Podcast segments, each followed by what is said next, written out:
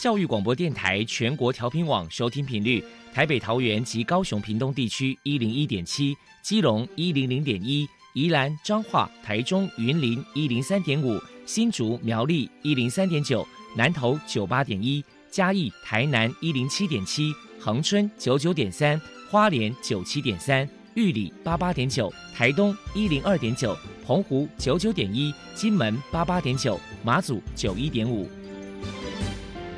是包容，爱是牺牲，爱是分享，爱是服务。因为爱，特殊教育充满了无限的可能。用爱关怀身心障碍同学的未来，用心倾听资赋优异子女的心声。欢迎老师、家长、同学们，大家一起加入特别的爱这个大家庭。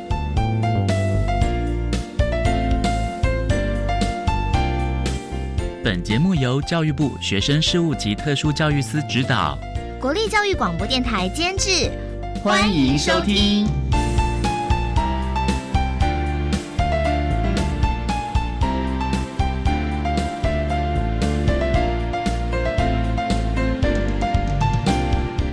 为爱，我们在空中相聚，欢迎您再度收听特别的爱，我是小莹。这个节目在每个星期六和星期天的十六点零五分到十七点播出。在今天节目中，将为您安排三个部分。首先，在“爱的小百科”单元里头，波波将为您安排“飞翔云端”的教室单元。为您邀请高雄男子特殊教育学校实习辅导处的主任黄瑞荣黄主任，为大家说明高雄男子特殊学校针对学生校外职场实习的考量以及注意的事项，希望提供家长、老师、同学还有企业主可以做参考。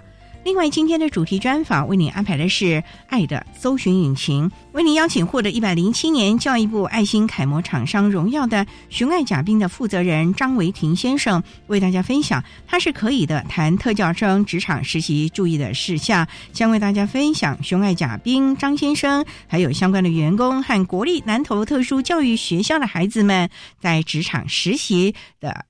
火花以及相关的经验，想提供家长、老师还有同学们可以做参考了。节目最后为您安排的是“爱的加油站”，为您邀请获得一百零七年教育部爱心楷模厂商荣耀的官风洗车厂的尤桂妹女士，以及国立二零高级工商职业学校的郑信佩老师，为大家加油打气了。好，那么开始为您进行今天特别的爱第一部分，由波波为大家安排飞翔云端的教室单元。飞翔云端的教室，特殊儿是落难人间的小天使。老师必须要拥有爱的特异功能，才能够解读与引导特殊儿。教师是特殊教育非常重要的一环。我们邀请相关的老师分享教学技巧、班级经营、亲师互动等等的经验，提供给教师们参考运用哦。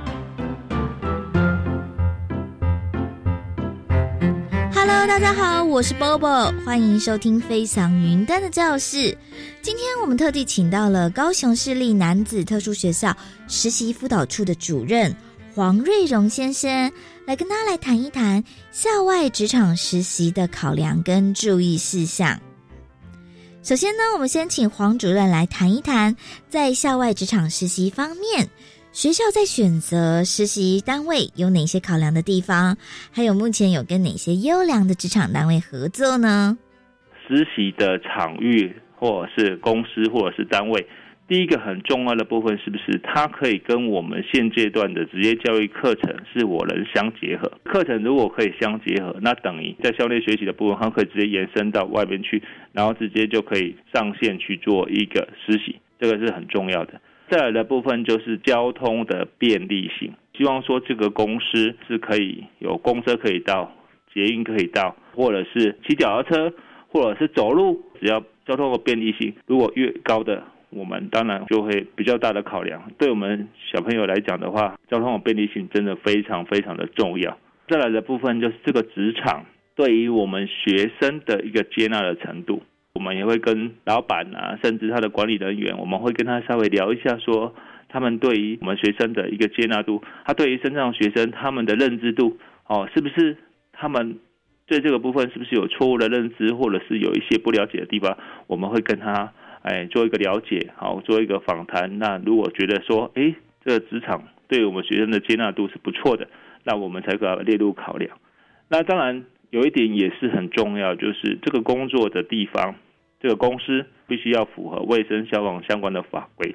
哦，那当然，如果可以的话，我们也会去查一下这个公司以往的有没有一些不良的一个记录，或者是有一个相关的问题等等。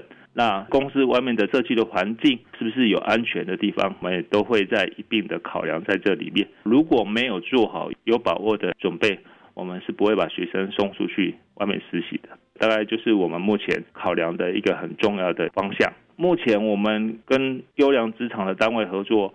目前我们其实，在每个区域，在每个区域，因为办公室有分很多区嘛，像我们本身我们是南子区，那我们在仁武区、冈山区、桥头区、小港区、鹿竹区、紫光区等等，都有很多的公司，都是优良的厂商来做一个服务。像仁武区里面服务比较久的，当然有乙群食品公司、新昌环保公司。在冈山的话，本州工业区有一个品福的螺丝工厂，我们也是服务很多年的。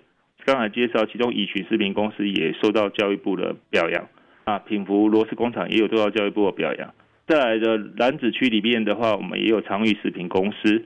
那桥头区的话，那有一个消益食品公司也是合作很久了，而且还是我们高雄市的优良的厂商。那小港区有立伟食品公司，它也是高雄市的优良厂商。那在我们新的入主有富包装公司，直光区有直光鱼会。跟一个华信农场等等，这个都是我们优良的职场的一个合作的单位，他们的人员对我们的接纳度也都还蛮高的，而且目前的啊整个实习的状况也都还算蛮稳定的。当然还有很多的单位，他们也愿意跟我们做配合，只是可能目前没有办法有适合的学生可以推荐到那个地方去。那我们未来也会针对学生他家住的地方，因为学生每年都在变动。有可能今年大部分都是男子区或大社区，以后如果因应学生的变动，我们校内的职府也会不断的开拓新的职场，而且依据我们选择实习单位考量的目标，我们有相关的检核表都不断的来进行，希望说可以对学生的一个实习的场域提供学生最大的帮助跟最好的帮助。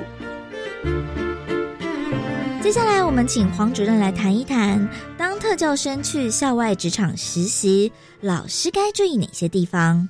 第一点的部分就是，当然学生是不是会有适应不良的情形？因为面对一个新职场，这个适应不良的状况到底严不严重？到底有没有办法去克服？再来的部分，这个工作的条件是不是学生可以来适应？他可以觉得说他是可以来符合这个工作条件的要求？他是不是？有意愿可以继续再做下去。第三点的部分就是交通，它的治理状况是不是可以？它是不是无法自行做一个前往的一个准备？是不是有需要再做一个训练的地方？这个部分也是很重要。第四点的部分就是他的工作态度跟工作技能是不是可以完全的啊表现最好的一面？整个工作态度跟技能，因为在校内是很难做一个很完整的培养。只有直接面对职场的时候，他才可以表现出他的正确的一面。当然，要达到一般业界的需求，他可能要有很多的时间去做努力。当然，就是说他的工作态度有没有朝向正面的态度一直往前进，还是说他的工作态度已经有点退缩了？这个部分都是我们要去观察的。再来的部分就是这个工作技能跟工厂的环境设备，我们是不是可以提供？职务在设计，如果他的工作技能跟态度是因为环境设备有所没办法适应的时候，是不是我们可以提供他一些协助，带给他一些职务的一个再设计的部分？我们可以找我们学校的专业人员在过去跟他做一个讨论，或是在做一个后续的处理，让他的职场的实习可以更好。这个部分就是我们会在几个人员，说支付员啊、老师啊、哦行政人员。那加上一些专业的人员，我们在做讨论，希望说可以增进他的一个实习的一个功效。那当然，最后一点就是非常重要的，他跟人员的互动如何？人员互动的良好，增进工作的一个技能的部分是非常非常重要的。我们常常发现，他如果跟人家互动很差，或者是别人跟他互动很差，这个就会影响到他整个的工作的氛围。跟工作的一个喜好度，我们的学生又不是那个很容易跟人家互动的人，这个就是我们一直在观察的地方。那我们去的时候也要做好人际的互动，因为一般人际互动状况最差的都是因为不了解，唯有了解之后，人际互动才可以精进。另外，针对家长的部分，如果说自己的孩子去校外职场实习，又要该注意哪些地方呢？第一点，学生的交通是否可以自理，或者是他是可训练的？我们很不希望交通的部分是家长来接送，这家长接送哦，就会有很多很多的一个无法预期的事情，有可能就家长今天状况不好，或者家长有什么问题，或者家长怎么样等等，这个部分就会我们所非常关心的。因为交通不好，迈出了第一步，成功率就降低很多。第二点的部分就是学生的工作是否可以胜任，那家长会清楚知道说学生回去表现的状况啊，家长是不是有了解小孩子是不是喜欢这个工作，或者是小孩子是不是针对这个工作有没有什么建议？那我们很期待就是说家长可以把这一份的讯息带给我们。第三点的部分就是当小孩子面对。工作挫折的时候，是不是有给予正向的支持？我们常常发现，学生前几天工作的时候，如果累的，啊，因为难免在学校的状况跟工厂的状况是不一样，因为在工厂每天就是一定要固定工作八个小时。那如果学生工作累了，啊，家长是不是可以给他正向的支持？因为我们就发现，一个家长如果给小孩子正向的支持，他会给他说。啊，累了没关系啊，你就好好休息哦。那明天继续努力哦。那表现的好的话就很棒哦。那学生隔天的状况就会增进。只要工作持续的稳定的，大概一两个礼拜以上，他大概就会适应这个工厂的一个状况。如果小孩子回去就说：“哦，我好累哦，我好累，我不想做了。”家长就说：“好啊，随便你啊。如果你不要做，那就不要去了。”那小朋友他的工作意愿就降得很低，那整个实习的效果就变得非常的差，哦，那这个部分就会影响到小朋友实习的一个效果，这个部分就会常常是我们很挫折的地方。那再来部分就是说，家长一定要教育小孩工作的意愿度也好，或者是说小孩子对工作的态度，就是要教育小孩，就是说，哎，你以后哦。一定要去工作哦，工作是一件很好的事情哦。那你有工作的话，依照你的劳力赚到钱，那你有钱了之后呢，你就可以买你想要的东西。这个部分的话，都需要家长去教育小孩。如果家长对自己的小孩很溺爱，觉得工作啊没有关系啊，你也不用工作，爸爸养你或妈妈养你，那这样子小孩的工作意愿度就会降低，他就觉得呃无所谓，就会影响到校外实习的状况，不但没办法进步，而且反而退步。非常谢谢高雄市立男子特殊学校实习辅导处的主任黄瑞荣先生接受我们的访问。现在我们就把节目现场交还给主持人小莹。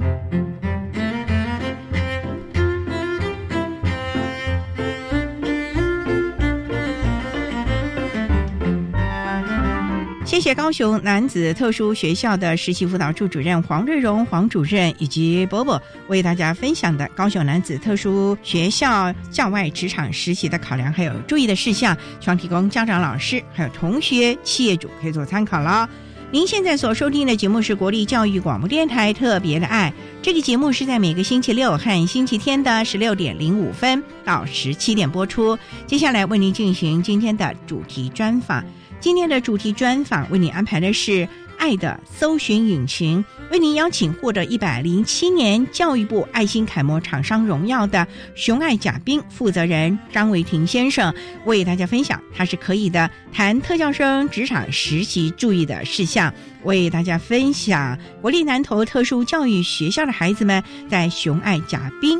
实习的相关经验，希望提供家长、老师还有同学们、企业主可以做参考啦。好，那么开始为您进行今天特别爱的主题专访，《爱的搜寻引擎》。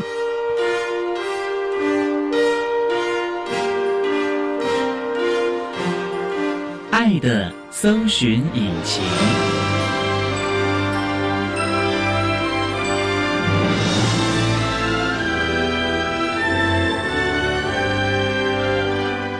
今天为大家邀请到的是一百零七年爱心楷模厂商熊爱甲冰的负责人张维庭先生，张先您好，主持人各位听众大家好。今天啊特别邀请张先生为大家来分享，他是可以的谈特教生职场实习注意的事项。刚才要介绍您是熊爱甲冰，这是一个卖冰的店吗？对我们店面在中心新村，那我们主要是做手工水果冰棒，还有我们自己做的雪绵冰，这是我们主要的商品。你们家是？祖传做这个吗？没有没有，我都跟客人开玩笑说，像有时候客人在买冰棒的时候，会看到我一个祖传红豆或芋头的，他就说哇，你们传几代？然后我就笑跟他说，从我这一代开始。那你怎么写祖传？因为你希望你是第一代嘛。对，因为我希望我可以多传几代啊，没有开玩笑的，只是希望我们能够永续经营。当初怎么会想到来？卖冰品呢？因为你们家不是做这个的。对，我们家算是公务员世家。对，爸爸本身是银行退休，小时候其实受家里影响蛮大。我本身是念会计学系的，当初在毕业前，其实我们有做了一些面试投履历。我算是班上中箭落马的其中一个。那时候对自己的。打击也算大，觉得说学了这个专业怎么搞的？对，因为其实那时候面试的时候，同学也觉得，哎，我面试的还不错，甚至有个同学可能就是很紧张，一直吃螺丝的。我那时候还安慰他说，没关系啊，搞不好面试官喜欢你这种。哎，结果最后是他上，我没有上。教授话有看到我这样，就跟我聊聊，有问我说。再来就是当兵嘛，那就叫我好好想一想未来的路要怎么走，不一定局限于一定要去事务所啊，可以多想想看。未来教授他很可爱，给我一个锦囊，叫我回去再开。啊，那个锦囊 我回去把它打开，里面还是写了六个字，叫做“不要怕，不要悔，不要害怕，不要后悔”。然后说我其实看的是还蛮感动。嗯，那为什么会卖兵？就是其实我在当兵的过程，我那时候就是部队要分发单位。问伙房有没有人自愿，然后想一想，反正一年嘛，就学个做菜也好，我就举手。刚好是在高雄做营当兵，然后我们在伙房热到夸张。那时候煮菜的时候，温度可能会到四十几度，所以其实我们那时候在伙房里面，就真的叫水深火热，这不为过。那 那时候满脑子其实都会想说啊，好想吃冰的冰的。在这过程伙房切水果的时候，就开始在想说，不然退伍之后。去卖冰，对我来卖冰好了，创个业卖冰，这才有这个发想。有这发想以后，才从这方面开始去研究到底要卖什么。然后，因为我们南投县水果非常勿扰的地方，然后说想，哎，手工冰淇淋很多人在做，手工冰棒好像很少，不然就试试看。然后就开始找厂商，跟家人做了一些沟通。当然啦，就一个公务员爸爸来说。对儿子想到完全不一样的学非所用，这个他其实很 care。后来我是也是跟他沟通了蛮久，那我就觉得说，其实用讲的有时候父母不一定能够理解，但你其实做给他们看，他们才知道你真正。做的是什么的话，才在中心新村创业。这是我的故乡，想说返乡回来，因为我很喜欢这个地方的人事物，所以回来创业。不过创业维艰啊，对对。我们稍待再请张先为大家来分享。那这个创业维艰，这个冰品搞不好自己吃到都不行了。我想这是很多创业，尤其做饮食的这个部分，大家常提的当年创业的这个情形。我们稍待再请获得一百零七年爱心楷模厂商雄爱甲冰负责人。张维庭先生啊，再为大家分享他是可以的谈特教生职场实习注意的事项哦。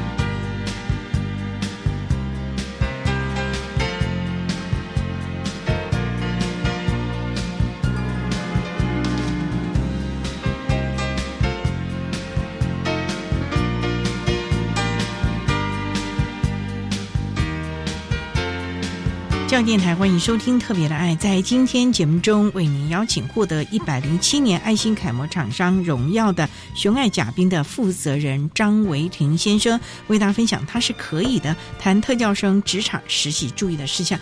波张先啊，因为当兵啊，在伙房里面做菜，我想你那时候也不会做菜吧？刚进去的时候真的是连菜都不知道怎么握。现在有做菜给爸妈吃吧？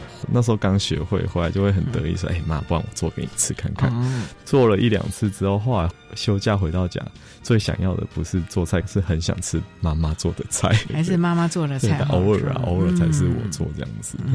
好，那妈妈应该也很开心啊，儿子还是喜欢吃我做的菜。对对啊，他很骄傲，他说啊，你还学不到我一半的皮毛。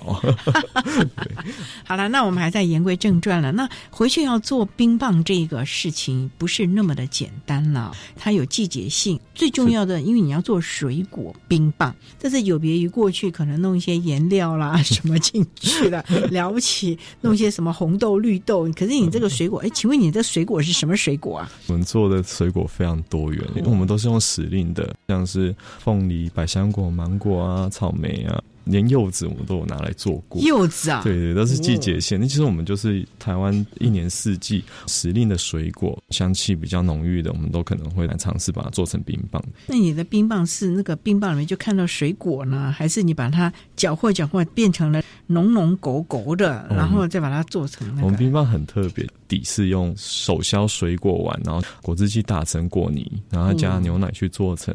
在这之外，我们在冰棒上面还会贴一些水果切片，放在冰棒的模具上，然后让它呈现出来，就是你冰棒就可以直接看到水果切片是在表面上，吃得到水果的原味。真的水果、啊，真的水果下去做，对对对对哦，当初怎么有这个创意啊？那时候也想说，冰淇淋跟冰棒要选一种在做，因为冰淇淋太多店家会做，然后后来想一想，哎、好像在冰棒的冰棒上，然后手工冰棒比较少见，我想说，那我们就来试试看不一样的冰棒的做工做法。你是自己在你的店里面研发吗？对啊，那时候我们跟厂商进机器进来，厂商会教我们嗯初步的哦制作技巧，接下来就是一直在研发。哦，对，就自己做了。对，好玩的就是，其实有时候朋友来啊，就带水果说：“哎、不然我们来做做看这个。”那时候我朋友是提哈密瓜来，说：“哦，哈密瓜哦，好啊，试试看。”就是这样子的过程，创造出新的口味这也不错了，朋友也知道你在做这个水果冰棒，对，所以就拿了各种的水果来 让你实验。应该是他们自己想吃。哦，他们自己想 吃啊、也蛮不错的啦。可是重点就是说，这个水果你要怎么去挑啊？品质应该是你非常坚持的吧。对，品质其实是一个很重要的。像水果在挑的过程，像柚子好了，那时候柚子我们其实在找的时候，我们是去找果农。当初网络上先找，然后听朋友说，在哪一个地方有个果农，他的柚子是不错，可是因为他没有施农药，所以他的柚子有被小果蜂叮到，它的卖相差。嗯那时候我们就去那个北北的柚田的时候，发现很可惜，就是他的柚子有很多都是在地上，啊，然后落果了，落果了，然后他就很难过，他就拿那个柚子就用台语说：“这种就好起来，但是就是我好款的，大概不爱背。”那我就看一看，我就跟那个北北讲啊，北北，不然还剩多少，我就给你买回去，因为有切开吃，就觉得哎、很好吃啊。真的、哦。对啊，对啊，它的柚子还是那种文旦柚，就是比较嫩的那一种，是我很喜欢的口味。嗯然后说啊，半北，我就给你买回去。他们觉得说你在干嘛？对北北也吓到了，那我那时候就跟他们买了一个麻布袋的柚子。一个麻布袋也不对可是。那个北北人超好，我买了一袋，他还多送我快要两袋，然后我最后说不行不行不行不行，最后就是让他多送我一袋子拿回去做。那知道你在干嘛吗他？知道的，我有跟他讲说，等我做成冰棒，我再拿回来给你们吃看看。做成功以后，消费者反应很好，因为柚子冰棒其实市面上少见，因为它很难做，因为我都要一个一个剥，剥的工呢其实是还蛮繁琐，但做出来的冰棒口感会非常好。嗯后来有拿回去给贝贝他们吃啊，他们超级开心开心。我还拍了一个小影片，嗯。顺便帮他们营业形象，因为台湾太多这种果农，他们种的水果好，但他们不知道该怎么办。嗯，尤其是当他们的水果别人还可以做成其他东西的时候，就因为这样，没有人知道报废了，其实是一件很可惜的事情。太可惜，太可惜对了，所以应该像我们张维庭先生这样研发者了啊。对好，那我们稍待啊，再请获得一百零七年爱心楷模厂商荣耀的雄爱甲兵负责人张维庭先生，再为大家来分享他是可以的谈特教生职场实际注意的事项喽。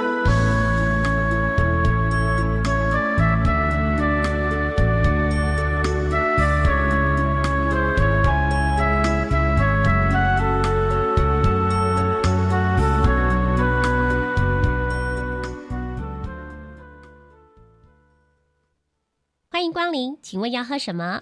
来一杯网路玛奇朵吧。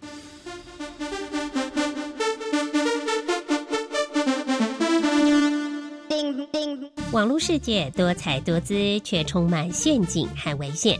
网络马奇朵邀请花莲县教网中心、iWin 网络内容防护机构及网络隐私研究所的网安专家达人们，针对儿少常见的网安问题，提供简易有效的教战守则，引导亲子共享安全无害的网络新世界。大家要注意听，有英雄的镜头，免卡控甲控控，网路马奇多，我甲你落去，马上甲咱伫咧云端来相会。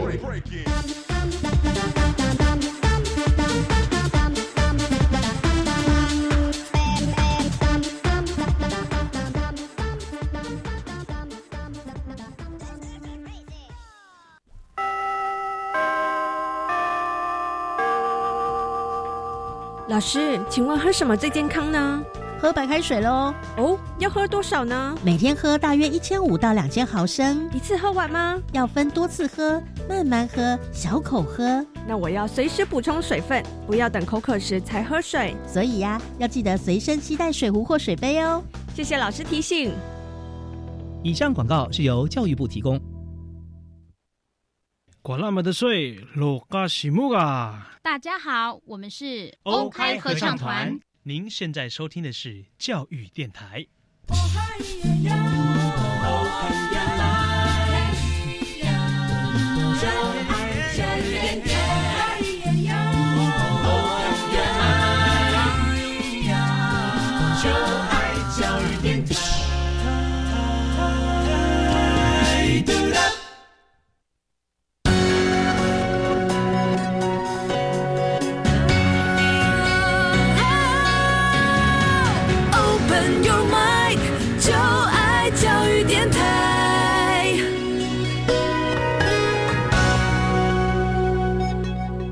电台欢迎收听《特别的爱》这个节目，是在每个星期六和星期天的十六点零五分到十七点播出。在今天节目中，为您邀请获得一百零七年爱心楷模厂商荣耀的雄爱甲兵的负责人张维庭先生，为大家来分享他是可以的谈特教生职场实习注意的事项。那刚才在节目的第一部分呢，张先为大家分享了他创业啊雄爱甲兵的这个缘起，以及他这个雄爱甲兵到底是。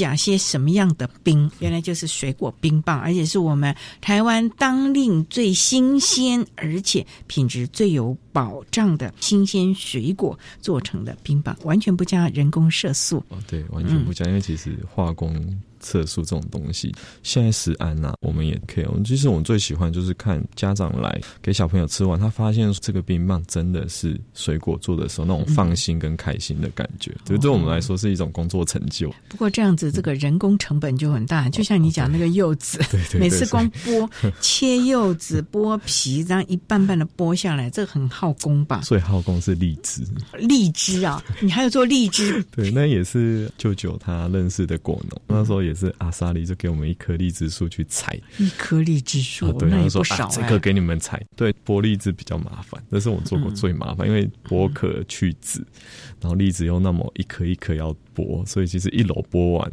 手都要长茧。所以你们都是纯手工的了，对，我们都纯手工。这种完全也没办法机器，因为你机器一弄，恐怕也没办法了。对，没错。不过呢，我也想请教张鑫啊，当初怎么会有这个机会跟国立南投特殊教育学校合作呢？哦，其实其实也是一个缘分，就是当初我们在寻找店面的时候，嗯、因为我们讲制作场所的话要机器，其实它有一定的空间让我们做。嗯、当时我们找了很多地方。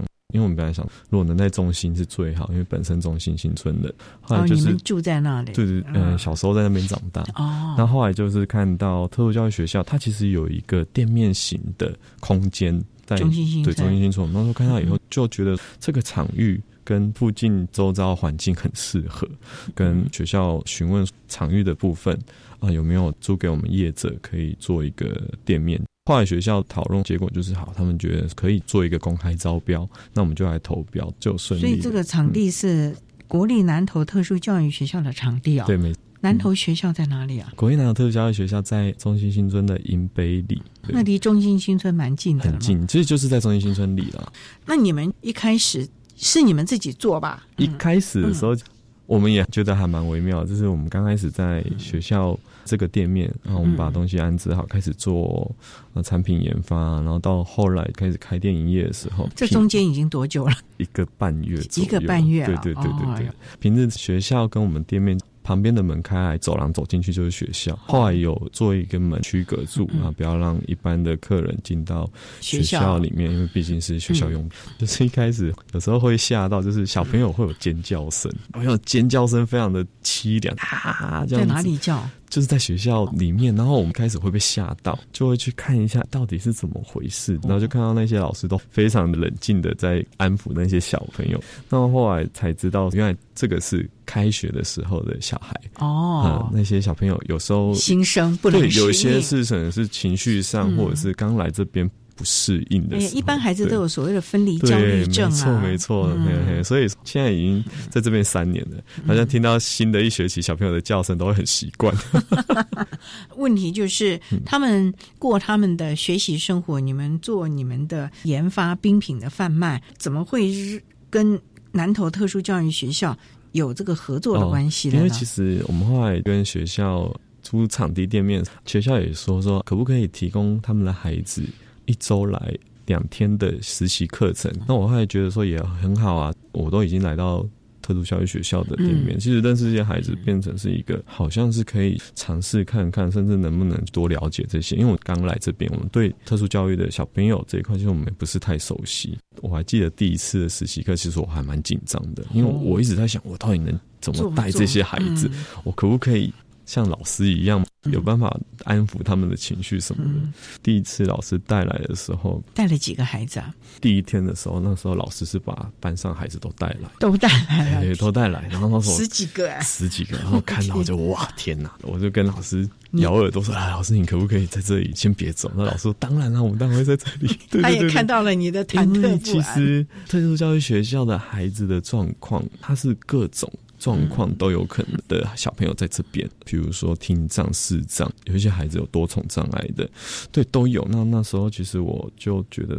这要怎么去安排他们？这是我一个对就安排他们做一些什么事情？对对对，那时候就是帮他们分个小组，让孩子们先认识我们的店面环境啊，然后环境清洁啊，然后再开始教他们认识我们的产品。简单的介绍，就是我们有卖什么冰棒啊，什么对对对对，他们有没有吵着要试吃啊？倒是还好，倒是没有，就是其实孩子算。很乖，嗯但就是会有一点点的情绪起伏。这时候就是老师会帮我啦。这第一天的时候，嗯结束了那天的实习课，其实我回家就大想概多久？两个多钟头。两个多钟头。那时候就回去就会想说，看到这些孩子的情况，那我要怎么去设计这个实习课的内容？就是要怎么去让他们来做会比较好啊，或者是比较有、嗯、真的能学到，就能够能学到东西。学校在第一次的实习课回去，学校也开始针对这一方面去做一个设计。嗯、就是刚开始就第一天，大家都来看看到底能做些什么。其实也是让我认识这些孩子，这些孩子啊，对对对。那个时候你有几个员工？我那时候其实就我跟我邻居一起创业的，那时候就我们两个，对，两个大男孩嘛？对，两个两个男生，然后看着一群小朋友，然后就哇很紧张，想说怎么办，会不会等一下我 hold 不住之类的。嗯、但那一天就觉得还好，就觉得其实是自己吓自己比较多。嗯，对，因为不了解才会对，因为是误解不了解。啊嗯嗯，好，我们稍待哈，再请获得一百零七年爱心楷模厂商荣耀的雄爱甲兵的负责人张伟霆先生，再为大家分享他是可以的谈特教生职场实习注意的事项，有关于雄爱甲兵和国立南投特殊教育学校的孩子们共同学习实习的经验喽。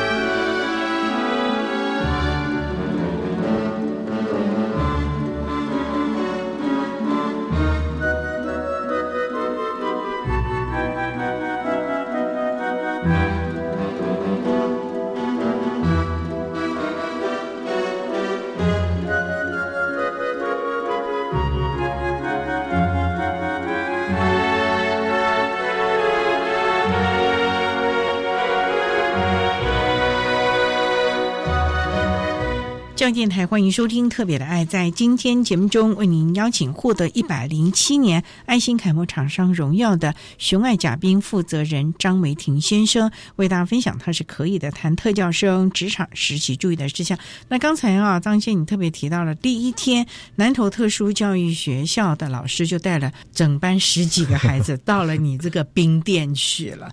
第一天两个钟头回去之后，老师和你们也在想，那你跟你的 partner 也在想 该怎么样提供更好的协助了吧，或者是机会了吧？嗯，没错。实习刻画决定，老师会选出班上两位他们觉得最 OK 的小朋友过来我们这边实习。就不是十几个了啊啊，就不是。其实十几个那时候也是老师，他们也想要带小朋友来我们的场域，介绍一下我们学校多了一个新的店家。有机会，他们都会带小朋友过来这边认识。那真正开始实习的时候，是两位老师筛选过的学生过来。其实变成两位后，我就突然间觉得说轻松很多。对，因为人多的时候，每一个学生的对你就有点手忙脚乱，时间其实就被分掉。你和你的 partner 一人一个了啊，对，其实我们就是会比较好告诉他们说，工作环境会需要的一些知识啊，然后环境整洁的时候，然后比如说客人来了，那因为现场有跑雪棉冰嘛，嗯。就是会请小朋友送上去，然后跟客人稍微去讲说这是什么冰，其实。这三年，我觉得有一件事情不错的原因是，当初学校在这边的时候，当地居民有点会有一点点质疑，因为不了解、不熟悉的恐惧感。因为小朋友来我们这边实习，这个是一个很好的机会啊，无论是让他们来接触这群孩子，或是孩子去接触人群，我们就算是一个媒介。对，这样下来我发现，客人他们对小朋友的态度。都很友善，反而觉得能多一点机会给这些孩子，他们觉得说这是一件很好的事情，嗯、也不会觉得说哦，这间店有比较特殊的孩子在这边，你就不来了。对啊，就会觉得说、嗯、啊，这样我就不来这边消费，不会，他们反而觉得说，哎，更要来了。对对，小朋友送到他们那边的时候，其实很可爱的，有时候还会介绍错，我还在他旁边讲，不是这个口味，是那一个，是牛奶，不是芋头之类的。然后小朋友就会很紧张，说啊，不好意思，是芋头。在这个过程其实客人都 反而觉得他们很可爱，因为。眼神非常的真诚，那他们想要做好每一件事情，虽然不一定每一次都做得好，但那个眼神是骗不了人。哎，不过啊，张先，我想请教，就是孩子可以来做些什么？只是帮你们把冰端给客人，没有就要做一些清洁，或者是怎么学习做你的水果冰吗？哦，这个我们也是一步一步慢慢教他们的。一开始当然是从最基本的环境整洁开始，例如啊，扫地、擦桌子。现在小朋友一来，我会说啊，我们就先做这个。后来小朋友一来，他们都知道来店里先做这三件：扫地、拖地、擦桌子。环境整洁完之后呢，因为我们会制作冰棒，那制作冰棒呃有一些过程，像是冰棒。脱模后放在桌上的时候，需要人工去套冰棒的包装。我们后来就训练小朋友去做这个。一开始的时候，是食品的卫生，对这个马虎不了，因为所以这个时候我们全程都会戴手套、口罩跟帽子。这个本身就是一个食品卫生很重要的一环。那小朋友在做的时候，当然也是会这样要求。那我们一开始给小朋友先。做这项工作，因为会先评估小朋友 O 不 OK，OK 的时候开始教他做这个。那其实套这个乒乓套，其实需要一点时间去学习。就连我们教了多久啊？哦，嗯，有的小朋友可能会教个一个月左右吧。这个是熟能生巧，连我们自己刚开始在。套那个乒乓套的时候，其实也会套不好，所以很夸小朋友。我还记得有一次，一个小朋友在套，因为他太紧张，都套不好。因为其实这个是分秒必争，因为冰棒在脱模后，如果你时间再久，可能会有一个融化了。呃，融化不至于那么快，但它会开始结霜，再就是变得出水。那我们要在出水前把这个的工作完成。所以有时候小朋友，我要看一看看，不行了，那我就自己偷偷偷偷偷。他可能套了两个，我套了十八个。后来我就会用冰块，就是我们还是用模具把冰块冰出来，然后让小朋友去练习，就是一样的形状啦。然后就是在套的过程会去教他们说这个有什么有什么诀窍，甚至之后我会跟他们玩，如果你比老板快。我就会给你奖励子，请你吃支冰，不能跟老师说，没有啦，就会给他们一些鼓励呀，对对对，虽然说不太可能真的套的比我们快，可是其实我会看他们的情况，嗯，对，有时候会故意输这样，哦，你有的小朋友真的学习能力很好，在这过程会去看小朋友的状况来调整我们给他们的工作。所以无形之中也训练了你们多样化的学习了没错没错。我们稍待呢，再请获得一百零七年爱心楷模厂商荣耀的熊爱甲兵的负责人张维廷先生为大家分享他是可以的特教生职场实习注意的事项，要跟大家分享他和国立南投特殊教育学校的孩子们在职场实习的一些心得喽。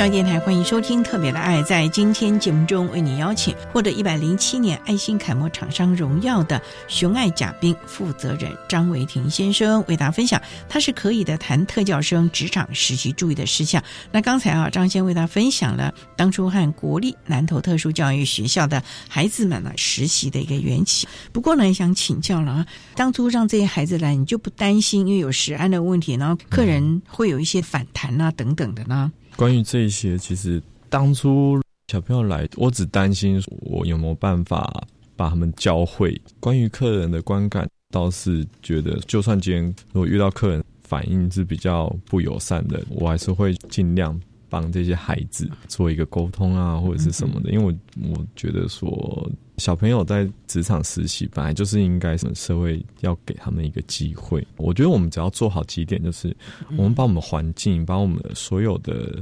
商品制作流程做好管控，让这些孩子能够在这种安全的环境下去做像我们的冰棒的这些产品。我其实不会要求效率，就是他们效率要很高。然后说真的，这些孩子都蛮特殊，而且他们来的时间又不久。我其实要求是他们把事情做好，这一点其实是最重要。就是像一开始小朋友他们，无论是像。包装的部分，真的会教他们怎么去灌啊！就是我们把所有的基底调好以后，就像你们有时候会在工厂看那些。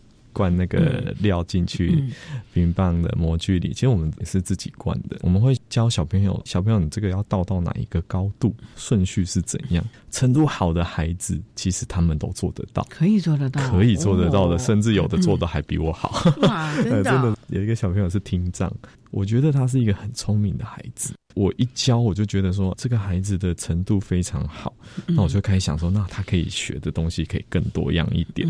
对我甚至还教他怎么去灌我们的冰棒的膜，然后脱膜跟包装，到最后整个流程这个孩子都会。他甚至会教他的 partner，这还蛮让我欣慰就是，其实就是可以看到这些小朋友把这些东西学会以后，他还会去带他的同学。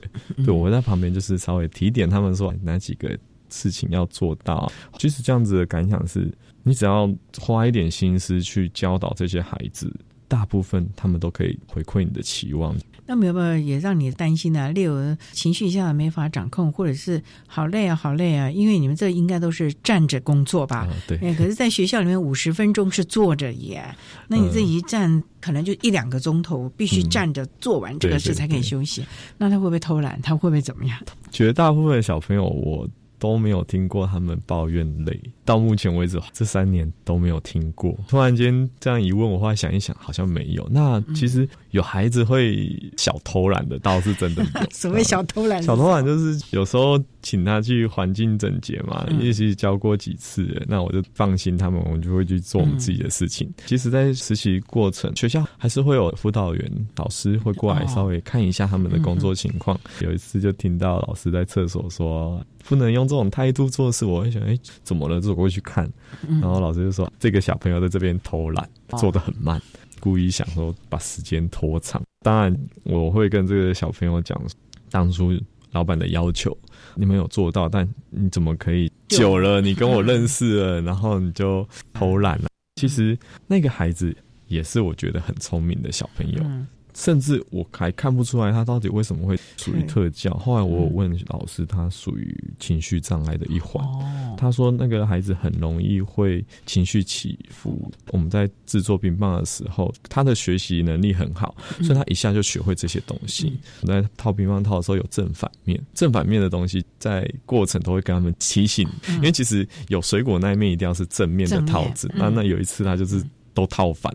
说他板，我会发现他的工作态度有问题。我对我就用比较严厉的方式去跟他讲说：“你这样子让我觉得很不 OK。”我就跟他讲说：“你其他的同学，他没有你程度这么好，他们也知道他们自己没办法像你这样子这么快去适应这个工作，所以他们都很努力在做这些事情。哪怕他们做不好，但他们的态度，我不会去骂他们慢，我不会去责怪他们。”手脚不流利，但我会 care 在做这些事情的态度。我说小伟，我觉得你很有机会，以后毕业可以去到外面找一份工作。你在这些孩子里面你是最特别的，人家都这么努力了，你你凭什么偷懒，放弃自己这么好的机会？嗯，如果在这种态度偷懒不想来的话，你们班好多个小朋友想要争取这个机会，你想要这样子放弃掉的话，我就跟你们老师讲。从那一天之后，发现他变得不一样。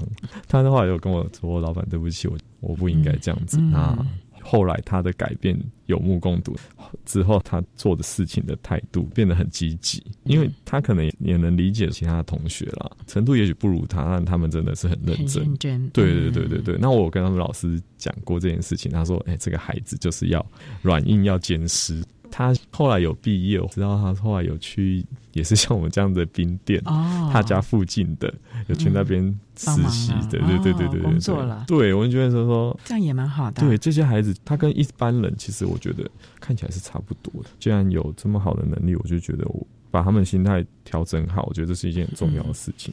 其实对你自己也是一种不同的人生体会了。对了，是希望他们会更好的感觉啊。因为其实学校在帮他们做工作，美和也很努力。有些小孩子的确，我就觉得是很有机会到一般的社会上去工作，那是没有问题。那附近的民众还有社区的家长们，慢慢的能够接纳这群孩子，也看到他们的努力了吧？对，其实一开始社区的人会对这些有一点点疑惑，我觉得对会有疑惑跟贴标签。我觉得比较。欣慰的事情就是这三年下来，大家也渐渐习惯了。因为其实学校要在这个地方设立的时候，我是知道有些居民是反对。当然啦，这都是因为。不了解跟贴标签造成的一种隔阂，刚好有这个机会，学校提供实习课程，那我们也有这个机会让客人们，无论是在地外地的，让他们可以了解到这些小孩子工作的一面，其实是很可爱的，就破除了过去的异样的眼光或者是负面的想法，让他们看到这些小朋友在工作的表现跟态度。他们是很努力的一群小朋友，这样。所以呢，我们也期望啊，相关的企业呢，甚至有自己创业的，就像张先这样的啊，也能够提供一些的机会给我们的特教孩子们，来做一个学习。因为他们今天的独立，以及让他们有这样的一个机会，其实是协助了他们，也让社会大众更了解他们的特质了啊。没错。好，那我们今天呢，也非常的谢谢获得一百零七年爱心楷模厂商荣耀的雄爱甲兵负责人张维庭先生为大家。分享，他是可以的。谈特教生职场实习注意的事项，为大家分享的是熊爱甲兵和国立南投特殊教育学校孩子们实习的机会以及经验了。非常谢谢张维庭先生的分享，谢谢您，谢谢。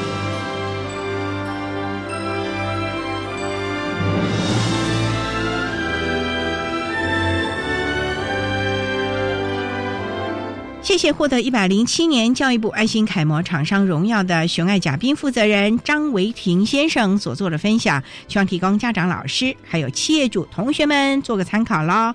您现在所收听的节目是国立教育广播电台特别的爱节目，最后为您安排的是爱的加油站，为您邀请获得一百零七年教育部爱心楷模厂商荣耀的在彰化的。冠丰洗车厂的尤桂妹女士，以及国立二零高级工商职业学校的郑信佩老师，为大家加油打气喽！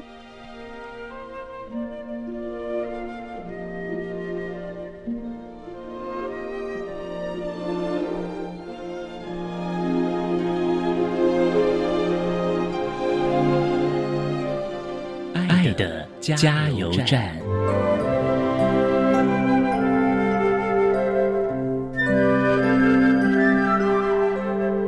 大家好，我是教育部一零七年爱心楷模厂商冠风洗车厂，我叫尤桂妹，针对企业提供身心障碍孩子实习就业机会，我想说他们会做得很好，不要想说让他出来会受到伤害还是怎样，要放心让他们去做。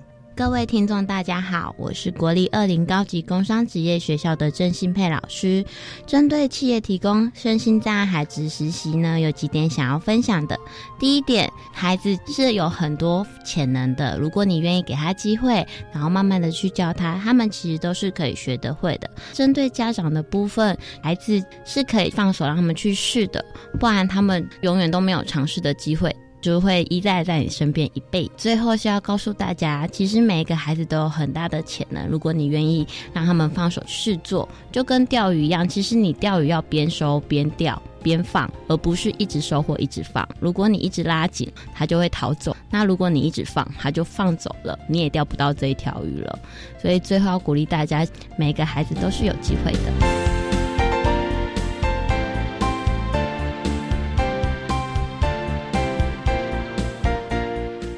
天节目就为您进行到这儿了，感谢您的收听。在下个星期节目中，为您邀请获得一百零七年优良特殊教育人员荣耀的台中市立台中特殊教育学校学务处的主任蔡明俊蔡主任，为大家分享面对职场的观念，谈身心障碍学生职业教育的养成重点，希望提供家长、老师、同学还有企业可以做个参考了。感谢你的收听，也欢迎您在下个星期六十六点零五分。再度收听特别的爱，我们下周见喽，拜拜。